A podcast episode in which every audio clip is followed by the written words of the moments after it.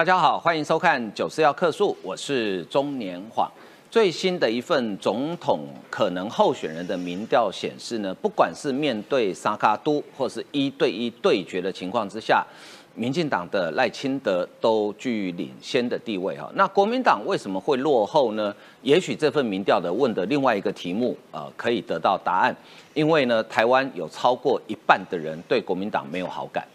好，那这也许是解答之一。好，那国民党呢？因为侯友谊的民调从二月到三月，呃，这个跌落的幅度蛮大的，所以现在传出可能四月份要提早征召侯友谊。但是呢，侯友谊到目前为止还没有表态啊，他到底要不要选总统？另外一方面，赖清德其实早就已经展开他的总统竞选脚步，现在呢，把重点。啊，放在抢攻台湾的摇摆州啊，摇摆州当然是美国总统大选的名词。那台湾的摇摆州呢，其实就是中台湾啊。几次选举总统选举结果都显示，赢中台湾的人最后就会赢得大选。那接下来国民党要怎么追呢？好，另外呃来看呢，就是台湾跟呃洪都拉斯断交哈，我们的政府当然表达非常遗憾。但是很有趣的是，今天启程到中国访问的马英九批评政府无能，国民党。党主席朱立伦也批评政府无能，奇怪嘞，台湾跟洪都拉斯断交，结果责任大家都知道是中国在背后搞鬼，结果没想到竟然把责任通通推给现在执政的政府，呃，这样的在野党能不能得到人民的认同呢？呃，另外来看呢，今天的呃媒体哈头版头报道说。国民党正在重新讨论“九二共识”的定义，就是“九二共识”等于中华民国。但是很快的，今天中午以前，朱立伦就否认，他说没有没有没有讨论。奇怪，国民党这么害怕中华民国吗？你们不是最喜欢捍卫中华民国的吗？不是口口声声说中华民国吗？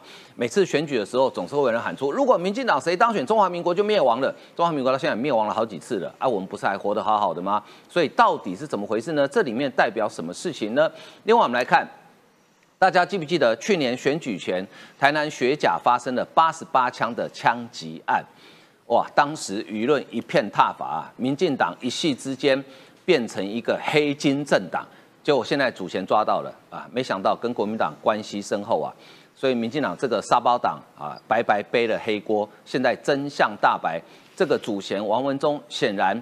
跟国民党的关系非常的深厚，但是很有趣的是，国民党相关被点名的人，通通出来否认，公哇没无熟塞哦，金价无熟塞吗？我们等一下拿证据给大家看。好，为您介绍今天参与讨论来宾啊，第一位是台湾超略测进协会的副理事长张宇韶，报告大家午安。啊，再是高雄市议员黄杰，胖哥好，大家午安，再是新北市议员叶元之，胖哥好，大家好，另外是台湾新政协会的理事长李延慧，黄哥好，大家午安。好，那我们？哈，今天首先来看这个最新的民调哈，上个周末的民调，先请教一下雨韶啊。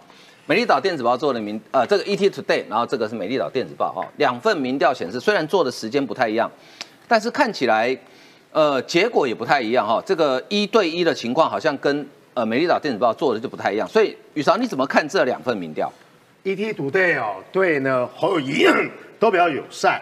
这份民调呢，给大家几个暗示，你可以发现哦。这里面没有柯文哲，嗯，这意思是对一对一嘛？侯乙在什么状况之下会赢赖清德？只是显示这叫误差范围之内，哦，就是没有沙卡都。所以说这份民调所显示的第一个特色是什么？呃，在野大联盟的哦，蓝白基本上一定要整合啦。只要柯文哲出来，基本上他就是呢国民党输的战犯。所以说第一个。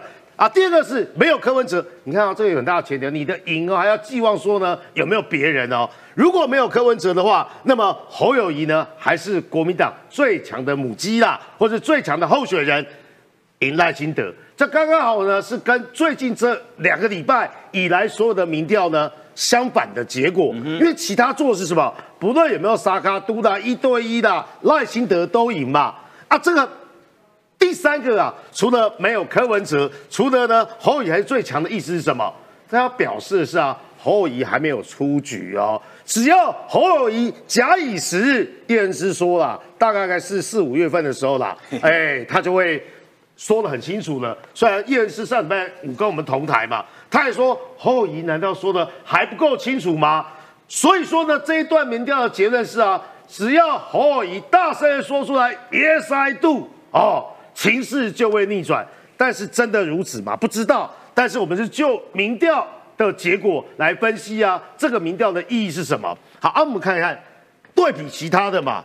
你看哦，这个美丽岛电子报啊，做的也是这个没有柯文哲嘛，可是很像，四十三点四比四十一点三，也是误差范围内，只是刚好颠倒，是呃这个民进党的赖清德险胜侯友谊。但是呢，你看这个趋势就很像啊，这个是正传媒，正传媒对，这是沙呃这是做沙卡都，只要有沙卡都哦，国民党就完蛋。所以说呢，这反现什么趋势呢？柯文哲最近什么都没做嘛，啊，柯文哲也准备去访问美国嘛，柯文哲开始说风凉话嘛，啊啊说国民党怎么样，有的没的啊，是因为呢这几个民调大概呢体现了柯文哲说过的那句话，柯文哲说哪句话？我出来选不是为了赢的，是想要让人家输的，看是谁让谁输了，所以他凸显他自己是关键少数。好，这个是对郭台铭的，这是对郭台铭的，你看哦啊，那 ET Today 嘛。做出来的结果是什么？也有另外一个讯息是啊，侯友谊最强，郭台铭也不弱啊。只啊，前提又是什么？这是都没有柯文哲哦。只要柯文哲的话，赖清德基本上都赢超过十八左右。你看三十四点九比二十，赖清德对郭台铭是三八点四，三六点四。可是宇韶，你看这两份民调，其实我的解读是郭台铭跟侯友谊一样强哎。哎，没错，没错，都在误差范围内，他 只是一个赢两趴，一个输两趴，一个输两趴而已嘛。所以说呢，他虽然也带呢这个呢侯友谊的风向，也带呢郭台铭的风向，两份呢夹击出来的结果是什么？朱立伦快的，好不好？没有你的戏的啦。不论哎，而且是在什么时候做的？朱立伦说要征召之后嘛，在三月三月二十号。对对对，就是最近嘛，就是上礼拜朱立伦说要征召之后嘛。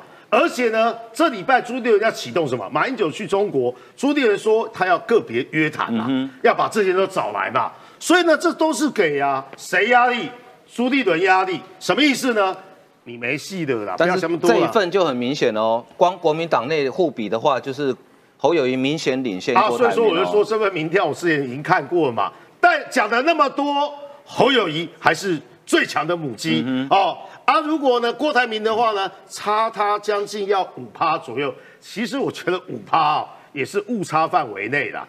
这是 ET 独队啊做的民调，呃，民调给大家的想法啊。每条电子报告大家都一样，你看，只要有沙卡都哈，基本上啊，国民党啊都不会赢，因为柯文哲掐住了大概百分之二十左右的选票。嗯，所以你看，希望谁担任下一届总统？这个叫做期望值嘛，这个给大家参考了啊。希望赖清德的跟希望郭台铭的，基本上也将近有十趴的差距。所以呢，结论呢，刚才这几个结论，侯友有够强，郭台铭呢不呃呃，应该讲说不是很弱，但是呢，郭台铭略逊一筹。这个是这个民调，我觉得做出来的结果是呛谁，给谁看？给朱立伦看呐，吸干搞啊，差不多啊。再不搞，赶快搞征招的话呢，国民党没机会了。嗯哼，对。那原之，这个民调其实我们上礼拜看很多民调嘛，哈，大概基本上呃数字不论趋势差不多了，大概就是侯友谊原本在二月份还领先嘛，但是三月份开始落后了嘛，哈。所以你们现在会不会急？呃，其实当我觉得不急是骗人的啦，当然是会急啦。哦，特别是在上个礼拜，就是侯友谊要选总统那种态势比较明显。其实我服务处也都有接到一些电话啦，就在就在讲说有支持他的，也有反对他的啦，啊，都都有。所以我认为这个是一个乱流期啊，就是要稍微盘整一下。那这段时间，当然我觉得，呃，这个占到便宜就柯文哲，就是柯文哲，因为我们也听到有一些我们的支持者觉得说，国民党这样再乱下去的话。那我就要投给柯文哲的，这也是有，所以这也是为什么这个民调啊，可以看到侯友谊下来，那柯文哲上去，很明显就是侯友谊下来的跑到柯文哲那边去了，所以这就是这样。那我们国民党应该怎么办呢？就是我我觉得就是要迅速整合啦，才有办法赶快止血。那问题是要怎么整合呢？现在目前来讲，我还看不出来那那个确定的时间点，因为现在传出来的是说朱朱立伦很快就说我们要征招嘛，他很他很快就说要征招，其实征招是要帮。其实有我，我认为某种程度是有帮侯乙忙啊，因为党内很多人都一直积极要侯乙表态嘛，就是说你给我赶快选宣布选总统，赶快宣布选总统。可是站在侯乙的角度，他还有新北市长的身份呢，怎么可能忽然间从吼吼做代机，立刻转换成我要我要参选总统？这这很困难呐。所以怎么去叫大家不要再逼他呢？哎，朱立伦就出来扛了嘛。这上礼拜三呢，直接说我们要采取征召，这是什么意思？这就是说大家不要再逼侯友谊了。现在征召就是我决定，我要征召谁就征召谁，而且征召时辰我来定。所以呢，现在的球感觉上是变到朱立伦那一边去，大家再去逼侯友已经没意义了。那朱立伦要什么时候征召？我认为也是会去考量他自己讲的主要候选人的状况。主要候选人就谁嘛？就是侯友谊嘛，不然郭台铭嘛，就这两个嘛。那侯友谊的状况就是他六月要面对第一次的市政总咨询，大家不要觉得说好像没关系啊，早一点没差了。那个议会民进党骂你就骂回去嘛。不是这样，而是说他会认为他刚连任，他应该第一第一次的市政总咨询应该要好好的面对市政去做报告，所以他一定会希望到六月啦。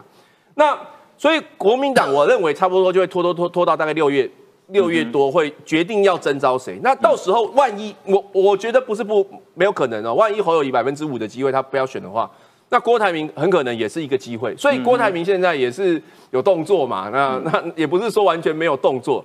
那郭台如果征召郭台铭的话，那郭台铭的党籍问题也就不是问题。对，更何况他九月的时候，他再怎么样，九月也会恢复党籍。意思是说，十一月去登记的时候，他一定是国民党啊。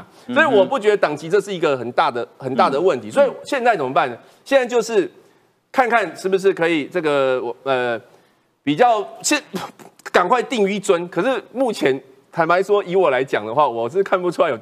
有很快可以迅速把这个问题摆平的状况，因为还是蛮乱的啦。可是原之你们还有个问题，因为《美丽岛电子报》这份民调里面，他都有问那个政党的喜好度嘛，哈。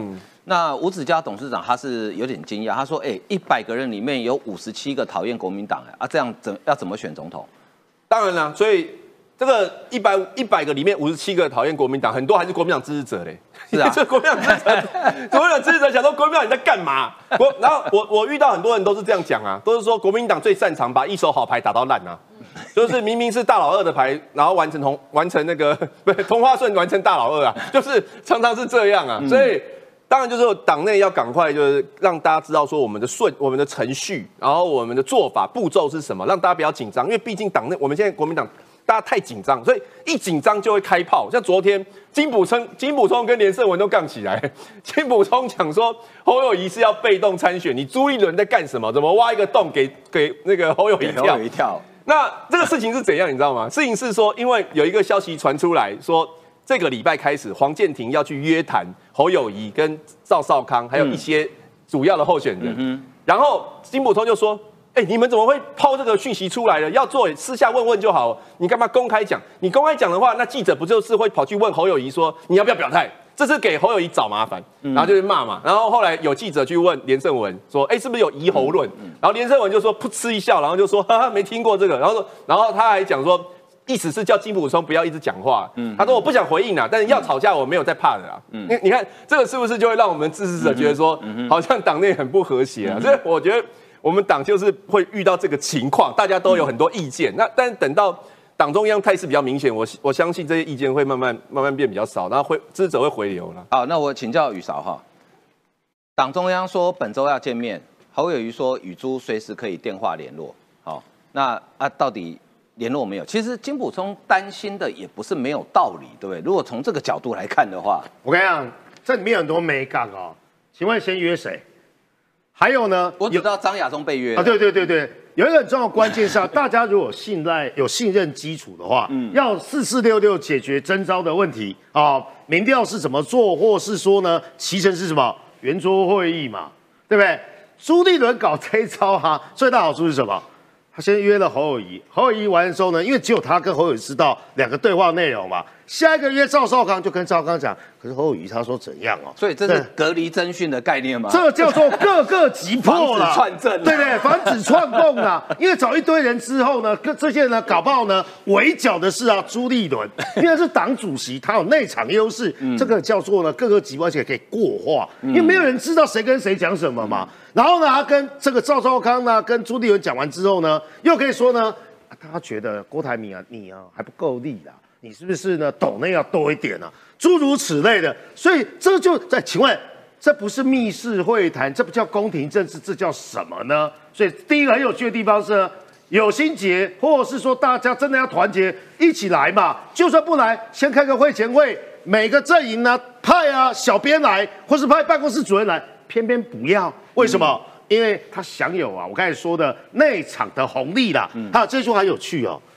哎呀，我要是跟我好朋友天天打电话，我需要说这句话吗？是啊，对不对？多说这句话呢，基本上就让大家做文章。嗯，大家侯友谊明知道哦，所有人都在见缝插针哦，或是在做他跟朱立文之间的心结哦，他什么都不要回答就好了嘛。他说啊，我们很快呢，基本上呢，就会按照党的时辰。与朱随时可以电话联络，那就是呢，我们并不是常常打电话，或是呢，有时候呢我接不到，或是有时候呢我故意呢已读不回了。还有，你看侯友谊所说的，请问虽虽然的那个狒狒啊走失啊，已经是两天前、三天前的新闻了，我再念一次哦，各位可以帮雨韶老师呢解读一下，他还说了。这段时间看到很多地方的民调，但人民最关心的是现在面临生活的挑战，解决民众的痛苦比关心民调还重要。我只到最后一个结论了，他很关心民调了，什么人民的什么生活跟什么挑战哦，这个都是顿词啊。他只想告诉大家，我解读出来是侯友谊知道现在民调落后了。所以说呢，他愿意呢，基本上去跟朱立伦谈谈游戏规则。但是呢，游戏规则是什么？我也有拒绝的权利哦。没有说你朱立伦找我来谈所谓的征招，怎么怎么征招有的没的啊？对不起啊，时辰什么我都不知道状况之下，我是有拒绝权利。好，这一个难得肯定呢，或是难得我跟叶元之有共识哦。诶，国民党最快四月征招好了，如果再拖下去。本来呢，朱立伦是想要搞到六月了哈啊，可是呢，现阶段呢，恐怕时间不容许朱立伦再拖下去。考虑后的支持度随着时间拖延而持续下降，直到如果再往下去拖磨的话呢，侯友的民调呢一直落，再加上会一直说呢废废话，最快四月就会抵定。不过知情人士指出，表态的时辰还是由侯决定。侯友谊现在陷入两难，按叶之所说的，他讲的都已经呼之欲出了。可是他只要讲 yes I do 哦，民进党新北市议员啊，最二是质询他的时候，基本上会出现当年韩国瑜的效应。嗯，好，黄建庭上周开始啊啊会见表态参选的，应该讲啊，就是说秘书长的会前会啊，侯友谊啊、郭台铭、赵少康等人干嘛要酝酿这一场嘛？个别征讯或是各个急迫。好，这是国民党现在看到时辰，金普充、金小刀很厉害。他告诉大家，征召的最好时机已经过了啦。朱立伦呢，逼侯乙表态，根本是挖洞给他跳。简单来讲，他认为侯友谊啊，基本上错过黄金时间了。可是连胜文的回应啊，也非常非常有趣。外界有些人不了解党的程序，对不起，搞不好连你们自己的人也都不了解党的程序。究竟党的程序是什么？连胜文，我也问你啊，请问程序就是没有对对，请问连胜文，你可不可以告诉大家，你所认知的党的程序？你要打金角刀的脸，那你是不是要告诉大家，对不起，我口袋里面有个最新的版本跟方案，这就是党的程序。我用党的副主席身份，可问题是，如果真的可以堵麦，你说出来什么叫程序吗？原来没有程序就是程序吧？不需要讲的话，我就不做回应，因为要吵架，我也不会输人。哇，这什么？直接呛他吗？阿彪王给哈，我马没输了。这意思是啊，你有你的想法，我有我的见解。至于连胜文表态支持谁，我们不知道了。嗯，但是呢，可以说明是现在是乱集团。可是宇韶，现在国民党显然不是只有侯友谊哦，郭台铭，我们刚刚看民调其实也不太差，对不对？哎，不得了嘞，这应该是黄杰最思念的人，韩国瑜看板又来了。对，韩国瑜还有戏耶！那我又说，我又说哈，四年前的这个时候，差不多是韩国瑜进中年半没多久呢，黄杰就要登场了，就直接啊翻白眼，对不对？一直跳跳绳马啊，爱情爱情摩天楼啊轮啊等等等等。先说这个啊，哎啊，从这个动作你看出来朱立伦在想什么？对不起哦，这也是我自己的解读。呃，郭台铭再怎么样哦，他都还有点机会啊。虽然你现在的某个民调比较强啦。但是啊，我未必想要跟你侯友谊啊，这是朱立伦的想法。而且你看，哎，刚才说啊，要打电话接得到啊，他说，呃，郭台铭也是蓝营重要一份子。其实朱立伦讲这句话要划重点，讲给谁听的？讲给侯友听的。你再不说的话，你再不 yes I do 的话，我也有备案人选哦。哎，各位这个套路啊，跟当初啊那个什么吴端义啊找这个呢韩国瑜，然后又找个备胎的郭台铭，那个情节像不像？很像嘛，那叫双保险嘛。他知道他自己要当造王者，或是做呢一个 king maker，总是要有什么牵制的力量啊？这不是牵制的力量，这叫外挂。什么意思呢？我跟各位说啊，这个很简单结论啊。韩国瑜当然希望呢有影响力啊。韩本为什么更希望他出来？当年看韩国瑜发大财，那个韩韩本啊，直播主啊，五五将啊，现阶段都失业了。嗯，所以呢，这些人都希望呢，韩国瑜出来之后呢，又可以开呢韩国夜市，卖香肠，现场直播收抖呢。所以说，韩国一出来对他们有利的。那韩国瑜要是什么？啊，每个人都在征询来征询去，说要去咨询哪个大佬，跟有的没的，说要呃要所谓的征招啊，没有他，啊，对不对啊？对韩国瑜来讲。有讨论度，有影响力，还有韩粉出游，这是他想要的了。所以，王姐看到这个看板有没有似曾相识的感觉？对，我是没有想到说，就是时至今日过了四年，我们还是要在这边讨论韩国语。我自己是觉得蛮无奈的。但是先讲一下这个看板怎么来的好了，因为这个其实是在台南一个知名的韩粉，他是台南韩友会的理事长。那他因为他本身是一个厨师，所以他其实在南部的很多活动都会用他的，他甚至出过一个韩国鱼的料理食谱，他是写那个食物的那个鱼，就是用为了爱韩国鱼爱。到帮他出了一本食谱，他甚至也帮他出了很多本类似的书。那这是一个他的背景。那其实这几年来，这些南部的韩粉其实都是蠢蠢欲动的，然后也都是心心念念着那那个男人应该要回来。所以这个看板其实是最近才挂的，最近才挂的。对，他挂在中山高跟呃永康交流道的路口。这就是他们到现在看国民党党内，好像到现在都还没有讨论到韩国瑜，他们觉得很。寂寞怎么可以忘记我们的神呢？所以其实他们这个看板最近挂出来之后，还是希望说大家不要忘记韩国瑜的存在。那韩国瑜虽然其实他最近都一直还是以公益活动在地方上行走，那没有在台面上有太大的表态，但是不要忘记，其实以声量来说，他还是国民党内声量最高的，远高于其他的，不管是侯友谊还是朱立伦还是郭台铭。那这个其实去看他脸书的流量，大家就知道，他随便一篇文章都是八九万赞、十万赞起跳的。那以这样的流量，其实出来代表他还是有一定的影响力。那这个是一个呃，他最近动作频频让让我看到样子。那其实包括说，其实昨天秋意也有抛出这样的一个，就连秋意都出来讲话说，其实像韩国瑜、像呃卢秀燕都还是可以考虑的人选呐。意思是说，国民党。内现在要以征招来来论调，但是目前的人选看来，因为侯友谊是想选不敢选嘛，朱立伦是想选但是不能选，然后也有人是想选在等着给他选。那以国民党这样的宫宫廷大戏来说，我相信其实这些人选都还是有一一被征召、被被咨询的可能。嗯嗯，那听说赖清德最近已经开始在走他的选举的按部就班在走他行程，最近在中台湾好像。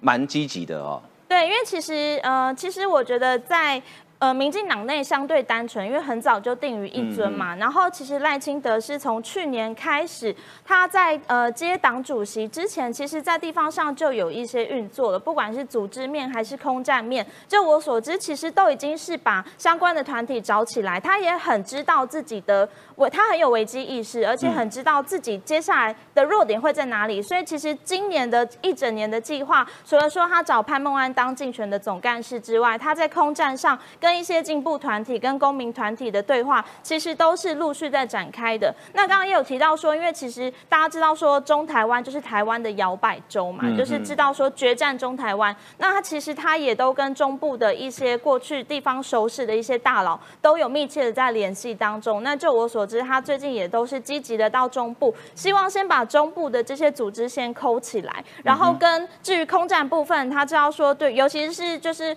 我们很多的青年代表，他知道说过去这一块或许是他比较弱势的，所以其实他也都很积极的希望说，在年轻的族群，然后抢攻年轻选票，所以包括中台湾，包括青年选票，我觉得其实以这样子目标一致，然后相对党内非常单纯团结的情况下，接下来就是一步一脚印的往这个方向去前进。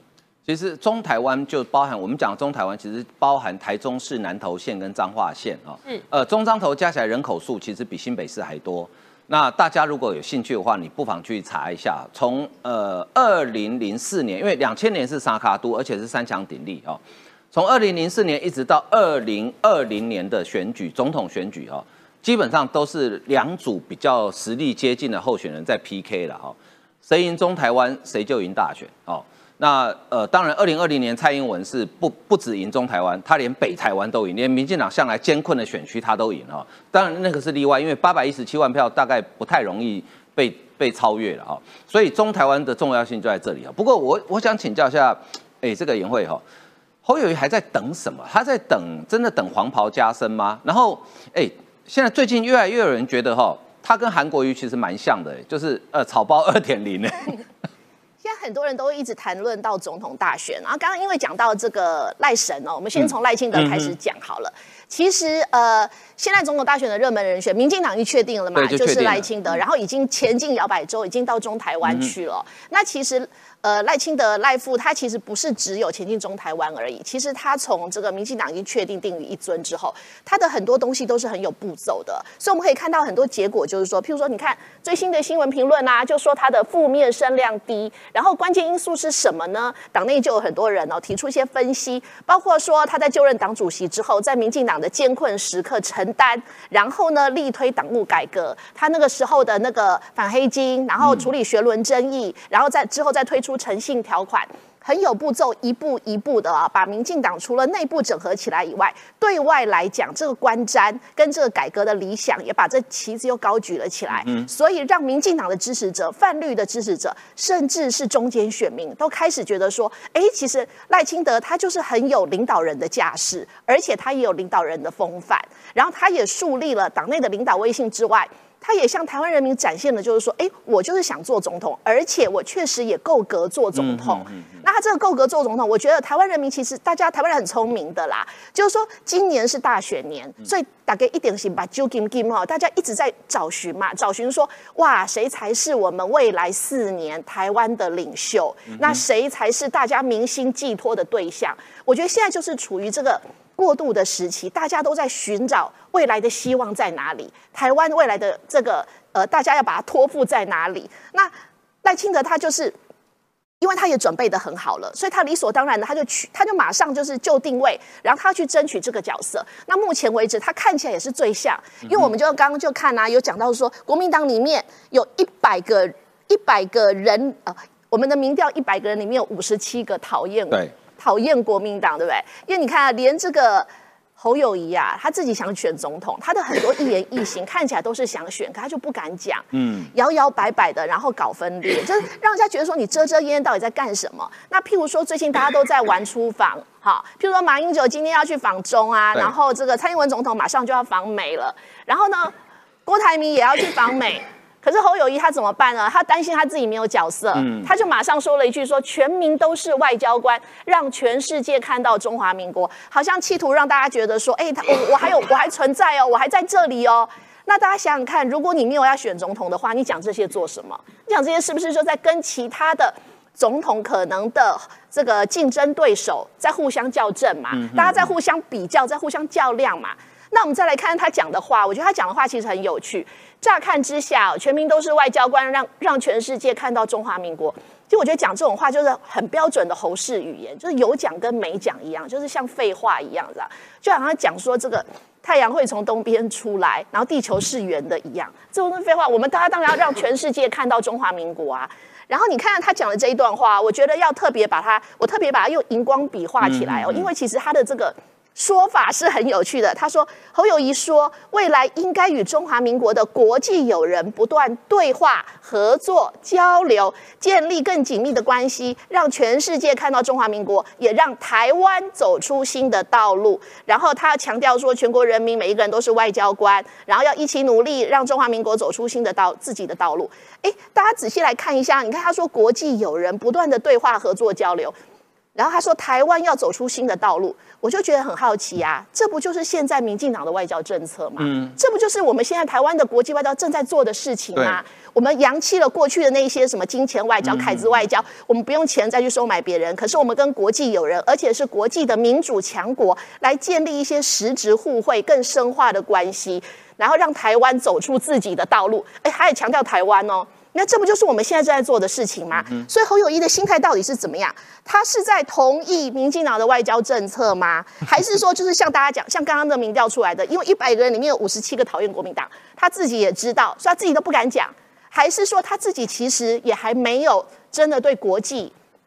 作为一个总统候选人，他的国际观是什么？他也讲不出来，所以他自然而然讲来讲啊，就这样子哦，就很像是我们现在正在做的事情。所以我觉得这就是侯友谊哦，他为什么左闪右躲、遮遮掩掩，然后会给人家看破手脚，看起来就不像是一个做总统的料。因为你如果真的要这样做的话，那我就投给赖清德就好了，我支持民进党就好了，我干嘛来去支持你这遮遮掩掩、讲话不清不楚的侯友谊呢？OK，好，那讲到外交哈，这个请教于绍老师哈。台湾跟洪都拉斯昨天呃确定结束了八十二年的邦交哈，呃先大帮大家小科普一下哈，台湾跟洪都拉斯是一九四一年建交。其实我昨天在我的高中同学的群组里面，因为我有个高中同学他就在洪都拉斯哦，我们就在讨论一件事情，说啊一九四一年跟台湾有什么关系？我想想还真没关系，因为一九一九四一年台湾还是日本的领土，所以当时跟洪都拉斯建交啊。对，呃，晃哥的朋友也是我一个台派的朋友，他们当然台派朋友了，爱台湾，他们想法也非常非常的呃这个热烈了。他就说啊，洪都拉斯啊是跟中华民国断交，而不是跟台湾断交。这说法就跟那晃哥哥所说的嘛，他是跟中华民国在一九四一年时候建交的，在南京的政府。对对对对对，可是我们现在是台湾呐，而且呢，一九四一年台湾呢还是日本殖民地啊，那关我们什么事情？当然，我也跟他讲说了，邦交国基本上掉了。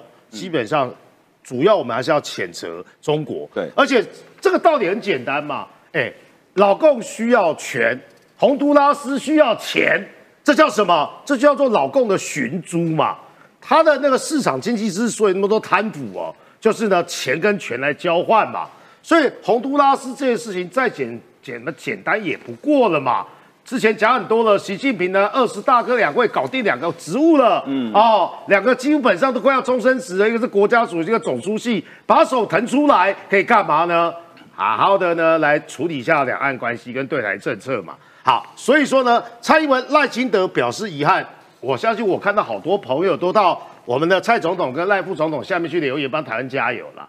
明事理人都知道了，始作俑者是什么？始作俑是中国嘛。坏人是谁？是中国嘛？然后呢，有一个我们的邦交国很穷嘛，啊，他没有办法自立自强嘛，因为呢，也跟我们呢漫天要价，甚至呢，希望呢我们帮他解决债务的问题。可是呢，有一句话说得很好，与其呢我送鱼给你吃，不如我教你怎么钓鱼。我们的所谓的经济援助是这样的概念，而不是呢送一笔钱给你，而且这笔钱。哎，各位要了解洪都拉斯要把这台跟台湾要的钱拿去哪里？拿去做融资、做杠杆。啊，万一要通通都没有的话，那这钱不是化为乌有吗？好，我们要了解事情的来龙去脉。啊，你看啊，老共火速建交，公报强调这个对他讲真的很重要。还记得习近平去看普京，普京要的是什么？普京要的是中国来送温暖，好像他不孤单。可是中国要的是什么？要习近平讲是啊，台湾是中国呢不可分割的领土，这叫什么？这叫做中国跟人家建交的前提啊。所以很可怜的地方是啊，你必须要承认的前提呢，我可能在分期付款啊，把我答应给你的钱呢再给你。所以呢，火速建交。那我觉得最有趣的是这个哦，待会可能会讲到呢那个联合报的头条。我本来早上看呢这两则新闻呢做对比是啊，然后有人说了。在蔡英文出访之际，然后呢，我们调了一个邦交国马英九出访呢，是跟中国联手夹击台湾。但是呢，朱立伦的那个否认呢，我是不知道是真的啦。当如果国民党真的觉得九二共识哦没有一中各表，这就有中华民国。吴钊燮说这很有趣哦，可以双重承认。嗯，我刚各位讲一个道理哦，法国那时候法国应该我在晃哥面前啊，关关公耍大刀哈，在关面前耍到法国那时候戴高乐政府要跟中华民国断交，对不对？嗯。可是他希望双重承认。对。让中华民国保有领事馆在法国，但是呢，老蒋当年奉什么？不要，对不对？汉贼不两立，汉贼不两立嘛。谁只要承认中华人民共和国，基本上都跟他断交。为什么？因为那时候的想法是什么？中华民国跟中华人民共和国正在争夺一中代表权呐，这叫做呢一中席次的啊的零额嘛。可现在有吗？我认为台湾多数认为台湾就台湾丢过丢过中国，台湾就台湾呢。吴钊燮说双重诚意是什么？各位要听懂他的巧门哦，一中一台。所以一开始晃哥说他的朋友跟我的朋友是吧？哎啊，洪都拉斯你还有另外一种弹性的选择，你跟中华民国断交，你可以跟你跟中华人民共和国建交，你也可以跟台湾建交。嗯哼，外交政策基本上从这地方有个大拐点，叫一中一台。这个台是什么？你可以说是台湾。你也可以说是中华民国台湾，mega 在哪里？我们已经放弃了跟中国有啦有啦，马英九还有啦，那是他的事情呐，他去跟人家共议统一，那是他的事情。线上的朋友，我已经很久呢没请大家刷一波爱心了。如果大家觉得那东西勇敢的台湾人，台湾中国一边一国，请大家给宇超老师给台湾爱心了。其实洪都拉斯这个国家哈。他在二零一二年的时候，当时就曾经跟台湾提出过建议，说他想跟中国建交，那可不可以两边都保持官方的外交关系？可是当时在马英九总统时代，当时的外交部长叫林永乐，林永乐是拒绝的，哦，他是拒绝的。其实双重承认，其实我们从来都不会特别去否定双重承认啊，只是说昨天外交部在记者会上把这个话讲的白一点而已。好。好，那在我们跟洪都拉斯断交的隔天，前总统国民党的前主席啊，前总统马英九要到中国去访问。大家记不记得二月初的时候，布林肯原本要到中国访问，但是因为中国一颗间谍气球飞到美国，所以布林肯把那个访问往后延，延到现在已经一个半月，也还没有成型。好，民主国家国内政党竞争很正常，因为大家都想执政。可是当面对外敌或是外来势力的时候，通常绝大多数的民主国家，所有的政党会团结一致对外，因为没有国你就没有政党。但是台湾很奇怪哦，洪都拉斯这一次跟台湾断交，大家都知道谁在搞鬼，中国在搞鬼。但是马英九基金会的执行长肖旭成怎么说呢？频频断交凸显蔡英文的政策路线错误，也更加凸显要让两岸关系恢复正常化的重要性。就是政府无能，民间只好补破网。这句话有两个重点，蓝色这个。上下文的意思就是说，肖旭成知不知道这次断交是中国搞的鬼？要不然跟洪都拉斯断交，你去中国干什么？你又不是去洪都拉斯。好，民间要补破网，补什么破网呢？来，加 combo。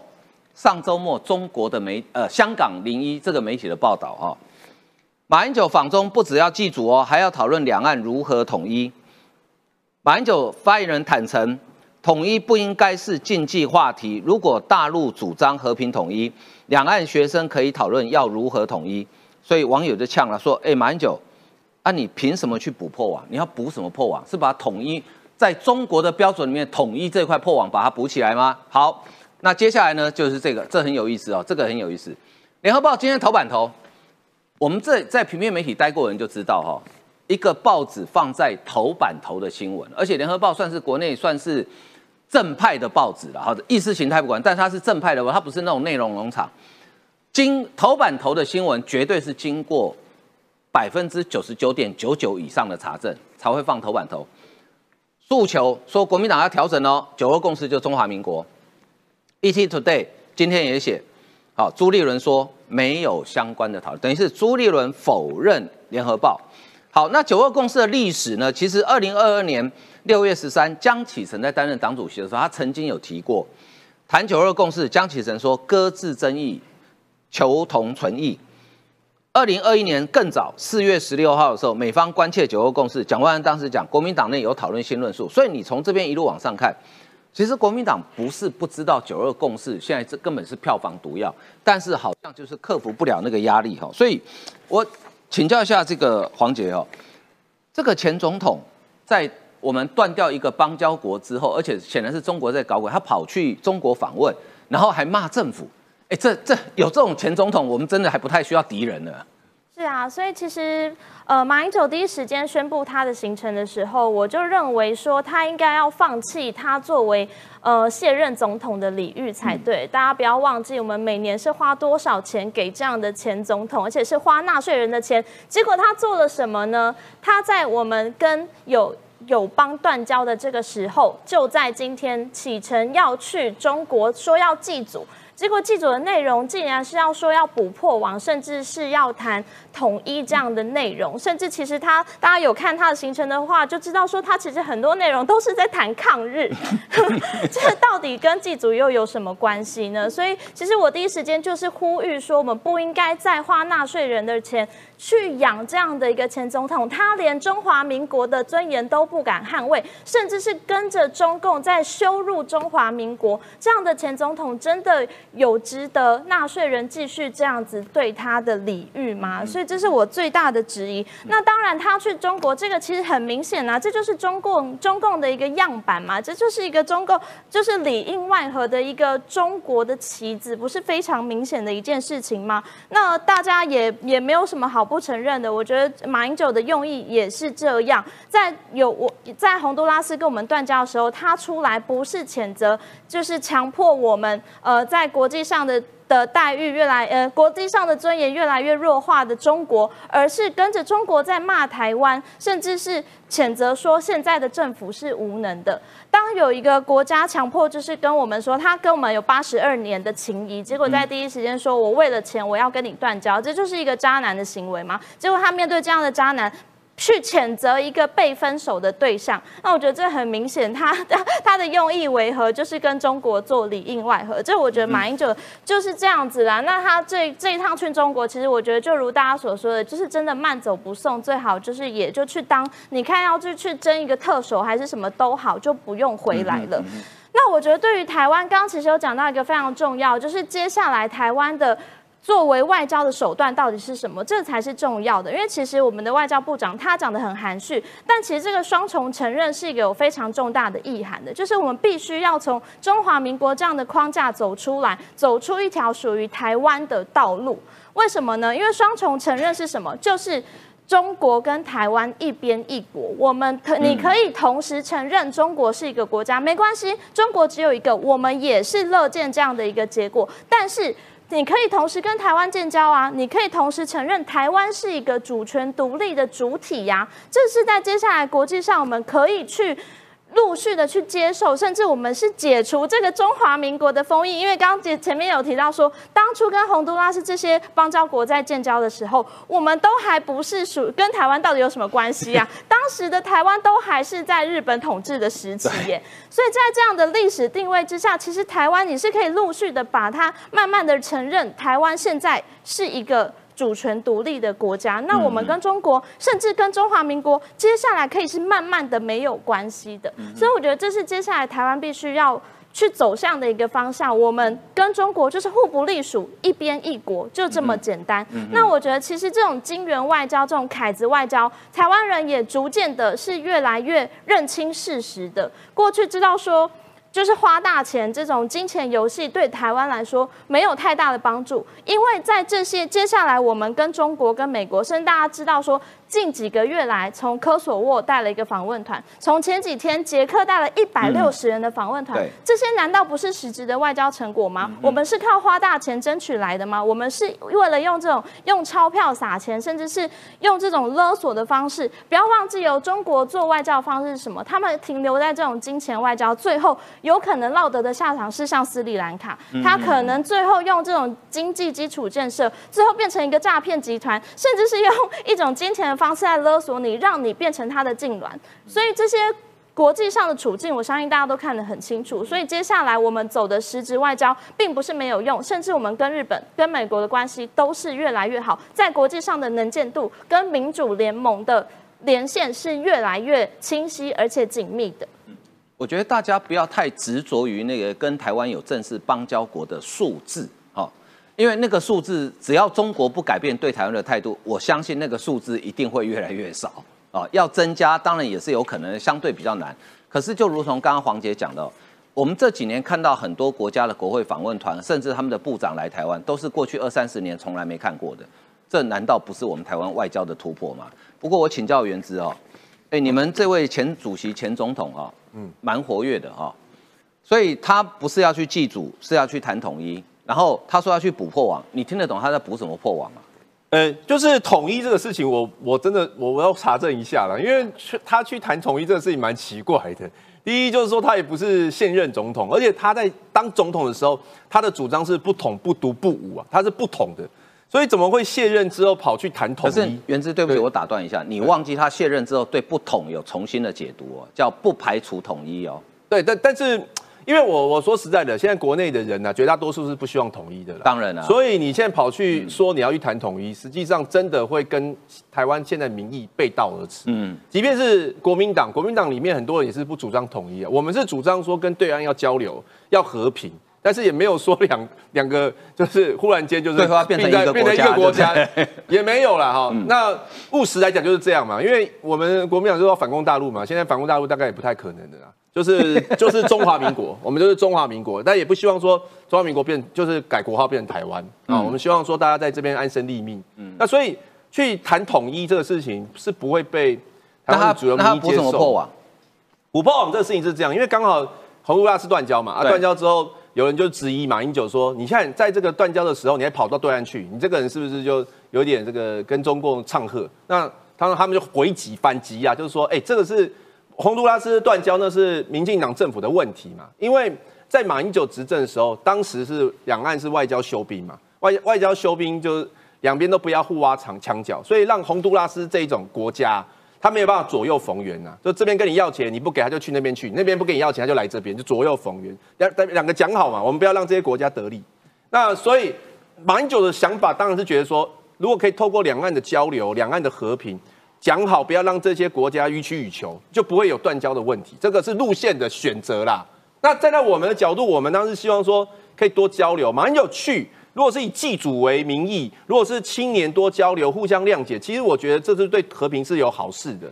那很多人质疑他说：“哎，你这样去就等于是会被国际认为说你好像是跟中国是在一起。”哎，大家不要怀疑美国，好不好？美国很聪明的，美国不会因为说国内有人有人会想要跟对岸和平交流，就认为说台湾人你是背弃民主阵营，不会这样。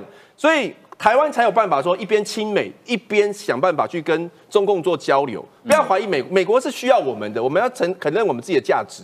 台湾在第一岛链非常重要。如果美国失去台湾，如果被中共突破的话，那有有可能威胁到美国本土。所以美国是因为基于这样，结合了所有民主阵营，要去围堵中共的扩张，是基于这一点。所以即便是国内有些人去争取和平，也不会影响到美国对我们的支持。这也就是台湾为什么可以立，就是有。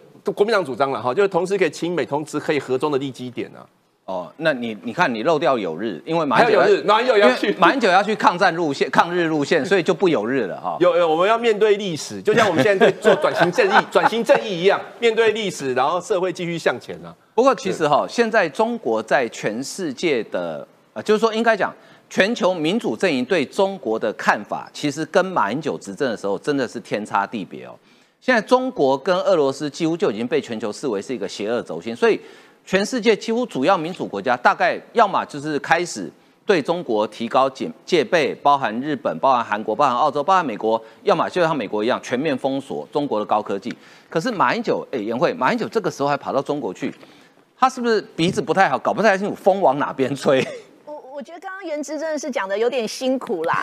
那 马英九基金会哦回应马英九今天访中的事情哦，说断交是政府无能，民间只好补破网。我在这边忍不住真的要回应一次哦，不是补破网，是马英九你自己其实现在才是国民党最大的漏洞，你现在才是国民党最大的破洞，真的，因为哈昨天那个王文忠落网之后，他是谢龙介跟那个朱立伦的大庄脚，所以。现在国民党为了转移焦点，就猛攻说这个台湾跟洪都拉斯断交是因为是我们我们我们这个民进党政府的责任。嗯，然后结果呢？可是马英九现在马上跳出来，今天就要访中了。我觉得马英九他都完全没有搞清楚，哎，根本不会有人会觉得说台湾人民会支持想要跟这个中国大陆友好。马英九今天访中的事情，其实被骂死了，真的在网络上，我们看到舆论上都是一片骂声。尤其是我们跟洪都拉斯才刚刚断交，然后他马上建交的是谁？就是中共哎，就是中国哎。那马英九是我们的前总统，他不只享有卸任总统的礼遇，他是呃这个以前的执政党中国民党的当呃卸任的党主席，他以前也是总统。然后他现在第二天，他马上就要出访到中国去，他一个字都没有吭，完全没有对洪都拉斯跟台湾断交这件事情向中共表达抗议，一个字都没有，他反而还要去。这件事情本身让大家再愤怒也不过，我觉得真的忍忍不住要说句话。这件事情，马英九绝对会是国民党最大的破洞。我知道国民党内部很多人也都非常的担心，觉得马英九这次访中简直就是噩梦，噩梦一场。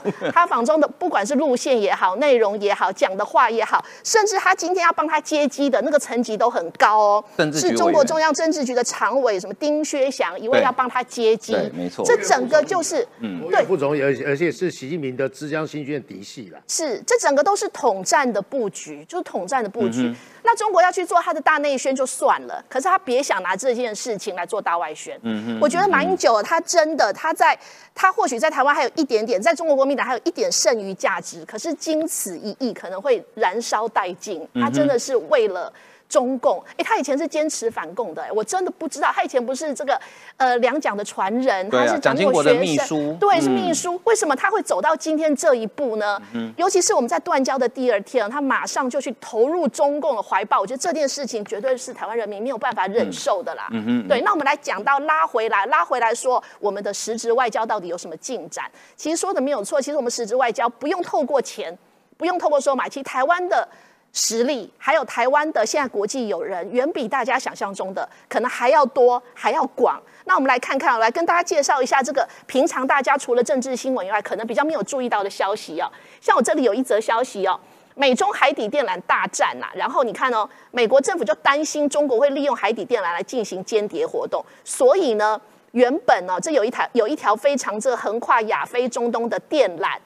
那它原本是中国的公司哦，要去做的，它是五亿美元出价，结果呢，美国的公司 Subcom 这家电缆公司呢，比这个中国的公司还要价钱还要贵哦，贵了三分之一。但是由于美国政府担心中国企业可能会把资料转给转交给官方，哎，这是很可能发生的事情啊，因为现在 TikTok 已经越也越来越多国家在禁用了。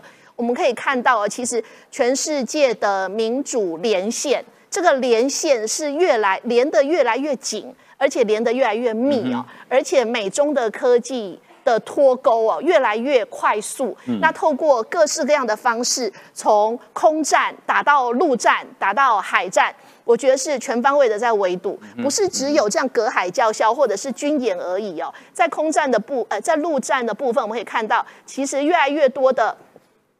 像这个 IC 的设计的晶片厂要撤出中国，而且撤出中国的速度也越来越快，不只是速度快，公司多而已，他们也都有很具体的时程表啊。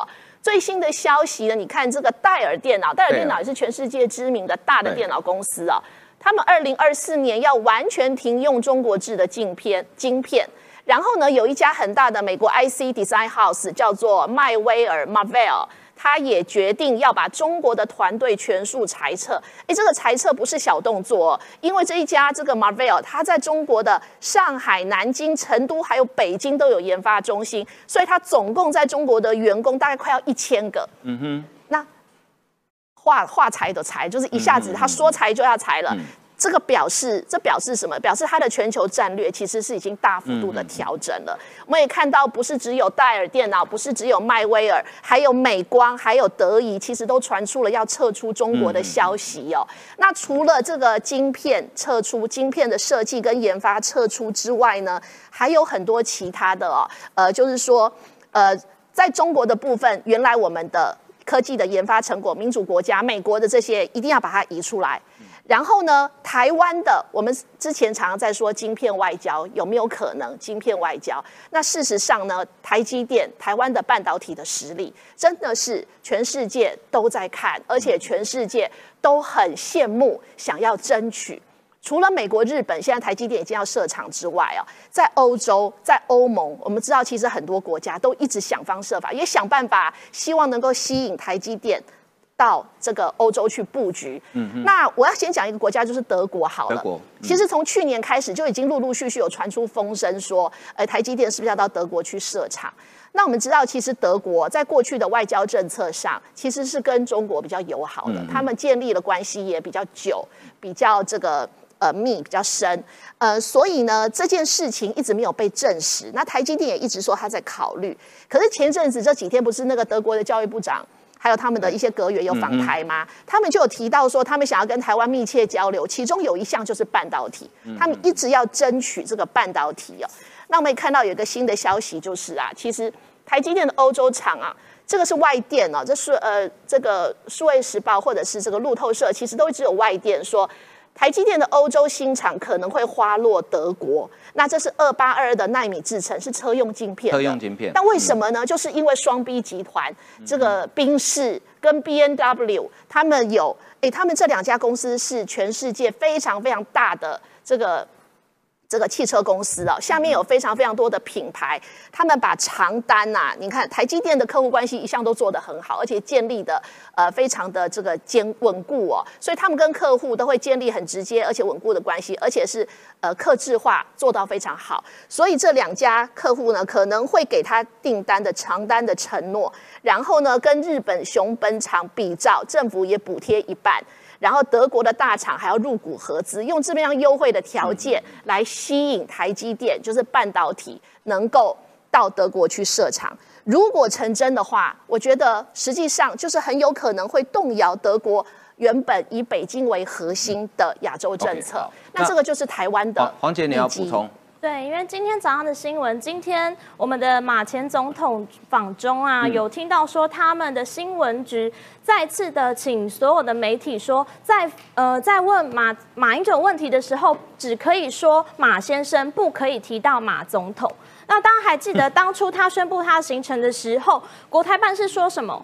欢迎马先生来访。嗯，那很明显，这就是不要再自欺欺人了。就是连马总统三个字都不敢说，他很明显就是一个统战样板。所以再再次的提醒他，如果真的马英九还记得自己曾经是中华民国的前总统的话，拜托你去那边，你大声的说出我是马前总统。拜托你大勇敢的拿出你的中华民国护照，说我热爱中华民国。嗯，他不敢。好，好，最后最后还有一点时间，我们来谈一下这民进党黑锅背了很久的八八枪击案啊，玉少，黄文忠跟谁关系比较好？黄文忠啊，跟呢以上这些人关系都很好。嗯，去中国的马英九，还有呢谢龙介，还有朱立伦，其他就不要点名了。我很快为大家讲什么叫八十八枪啊？去年十一月十号，哦，民调前中执委啊，郭在清啊。还有呢，那个议员的服务处啊，在凌晨八分钟之内被开了八十八枪，因为离选举啊大概不剩下大概三个礼拜左右嘛，不到。国不到，国民党就呢大做文章，谢龙介包含呢台南呢国民党议会的党团呢就出来呢干嘛？黑道自宪，黑道治国，然后呢选完之后呢黑道议题啊，这个不断成为国民党啊提。民进党提款机的这个议题，对，什么吴一农是黑道小弟的啊，等等等等的，然后呢，这个国民党党团呢，在一月份呢也出来，所以说呢，民进党那才沙包党，但是呢，民进党做什么事情，有没有对黑金做处理？好，一来一往之间呢，被查出来说这个呢，王文忠。来先起一下他的底啦，他有这些身份：国民党学甲区的党部主任，统促党台台南青帮党部。我要调一下书袋，什么叫青帮？于青帮事件嘛，台南的西来安嘛，所以啊，国民党啊，怎么叫反日嘛？简单来讲，故意取青帮党部统促党，也是呢。马英九后援会的会长朱立伦呢，总统竞选学甲后援会，二零一五年换住的那一次啊，不要搞错。然后，嗯啊，朱立朱立伦又没有征召自己，谢龙介学甲后援会跟国民党选车会李全教士合作伙伴。这张照片，谢龙介只是我们来不及做那个 roll 啦，还有他们一起站在那个什么宣传车上，对。然后呢，王文忠呢来帮谢龙介喊动算加油。嗯请问这个人、这个党和人人创立蛋哪些人一堆人。可是呢，你看国民党怎么说？国民党哦，什么叫双标？这不是双标？什么叫双标吗？那时候狼刚搞出来哦，国民进党说清楚。现阶段，刚才我们说他跟国民党关系怎么样？第一个，朱立伦主席从过去到现在并不认识王文忠先生，我不是谁路人甲高博关系哦，拜拜拜拜，好迈过来。第二个是呢，经过地方查证，王文忠呢也未曾担任朱立伦竞选二零一六年总统，马英九二零一二年总统的地方后援会长啊。其实这东西很简单呐，只要拿出名片呢，或是相关的合照，基本上就一枪毙命。你们在什么切割啊？第三个，国民党坚持反对一切黑金的立场，也支持治安单位反对一切黑金的立场。两个议长被收押的时候，国民党装死不说话嘛？请问这个人是不是国民党党员？你应该有个最基本动作，立刻停权或开除党籍吧？什么都没有。而且呢，这一段话漏掉一句哦，国民党的这个文传会系统或者相关的党中央还说啊，奉劝不要嫁祸他人。什么叫嫁祸于人？什么叫嫁祸他人？所以你看哦，立刻神切割。最后啦，我们好久不见的四叉猫，因为呢，自从呢高鸿安呐选上了之后，四叉猫呢基本上已经不见了啊。我说不见是没有扮演呐柯南的角色，四叉猫就找出来啊。啊，你都说跟他没关系对不对？啊，你的人呢担任后援会会长，你的人把钱都捐给啊国民党，都有明细哦。啊，看每笔都是十万起跳的，少则一万呐，多则十万总共捐了四十三万，总共捐了四十三万啊！这些是捐给哪个鬼党？不是捐给你中国国民党吗？钱都入账了，不够江湖道义了，出胆血的公婆血塞，那是路人甲。最后你看，诶，朱立伦在学甲将军北门联合竞选总部成立大会，该活动办在啊，因为他是慈济宫的这个主委了哈，由王忠出任竞选主委。确实不是朱立伦后援会啊，而是国民党官方的竞选主委啦。狼给很定哦。这个时候呢，朱立伦说不认识，跟他没关系。国民党呢立刻切割。请问这不是双标吗？但我也奉劝民进党啊，哎，这就是回力标。我写一篇评论呢，现在放言了，这回力标啊，回到哪里啊？直中朱立伦脑门，鲜血直流。民进党一定要讨回公道啊，因为这一题哦。影响到谁？影响到赖清德。一月份的时候，那个李德怀讲说：“哎，赖清德不是说要反黑金吗？前市长、前立委啊，赖赖清德不用负担责任吗？”其实赖清德直接讲：“这是你们的责任，我们已经把我们的黑金条款都说的非常非常好了。民进党不要再当沙包党了。”来，原之，你要不要回应一下？有些我觉得这个问题应该是官商勾结的问题嘛。他今天这个时候就跟黑金无关了。不不不，他他今天。他被那个地检署讲说是主嫌，对不对？可是那个谢玉辉啊，那个蔡玉辉啦，就是台南市议员讲说，他认为他不是主嫌，他可能就是包庇嫌犯而已啦。所以他到底介入光电利益有多深？我觉得这个还要看那个案情。但我觉得这个案子的本身应该是说，台南市政府那个经发局长，他他在那个光电业的时候，他在审那光电案的时候，为什么会有出现贪污、官商勾结的问题？那然后还有议长贿选案，还包括还包括就是问那个黑道的利益。所以这些东西盘根错节。这个枪击案跟民进党什么关系？这个跟就郭在清啊，郭在清是受害者哎，郭在他是被开枪的。郭在清因为利利益分不均嘛，就是说你又知道了，对，就利益分不均，因为你又知道了，因为之前媒体讲的啊，就是说那个媒体讲有没有证据嘛？这个案子现在在办嘛？有没有证据？所以这个，所以这个这个人他跟国民党，比如说他捐钱跟国民党，跟整个案子到底民进党是不是完全无关？我觉得是两件事。那我现在可不可以讲，国民党就是个黑金政党？就是个暴力政党，因为这个人他是地方他公公庙的主委。其实说实在的，我们选举的人都知道，就是每一个人都会争取那个主委的支持，包括就是黄伟哲，他也有去争取这个人支持，所以他去那个庙的时候，都都站在一起，他有没有挂名黄伟哲的竞选主委？呃，他一定会希望黄那个人支持嘛，所以选举的人去希望公庙主委支持。不是我，我是说真的，我们平常选举，我们真的不会知道说公庙主委他背景是什么，或者是他有牵涉到什么生意，真的是不会知道。这个人是国民党党员，他还当过党代表。对，但是但是不能讲说国民党就是一个黑金政党。你们过去就讲，没有任何证据说明这是黑金政党。还有叶正，你们这个台南市议员呢，多好笑。他说王文忠绝非枪击的主谋，如果说错了，就请五百份鸡排。请问这两件事情很好笑。如果说错了，我就道歉，而且呢，我辞掉议员。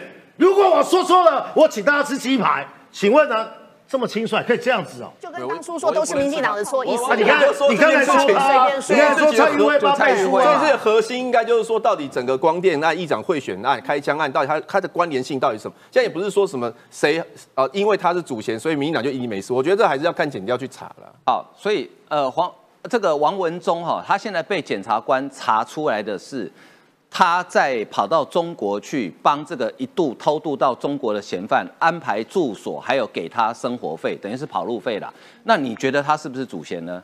呃，大家每个人心里会有一把尺。好，那至少这一件事情呢，呃，民进党说在去年输，这个是原因之一。真的当沙包党哦，被打到已经习惯了，就被打都不会痛。我觉得这民进党这一点真的好好要改变一下哈。好啊，今天节目为您进行到这里，非常感谢大家收看，谢谢，拜拜，拜拜，拜拜。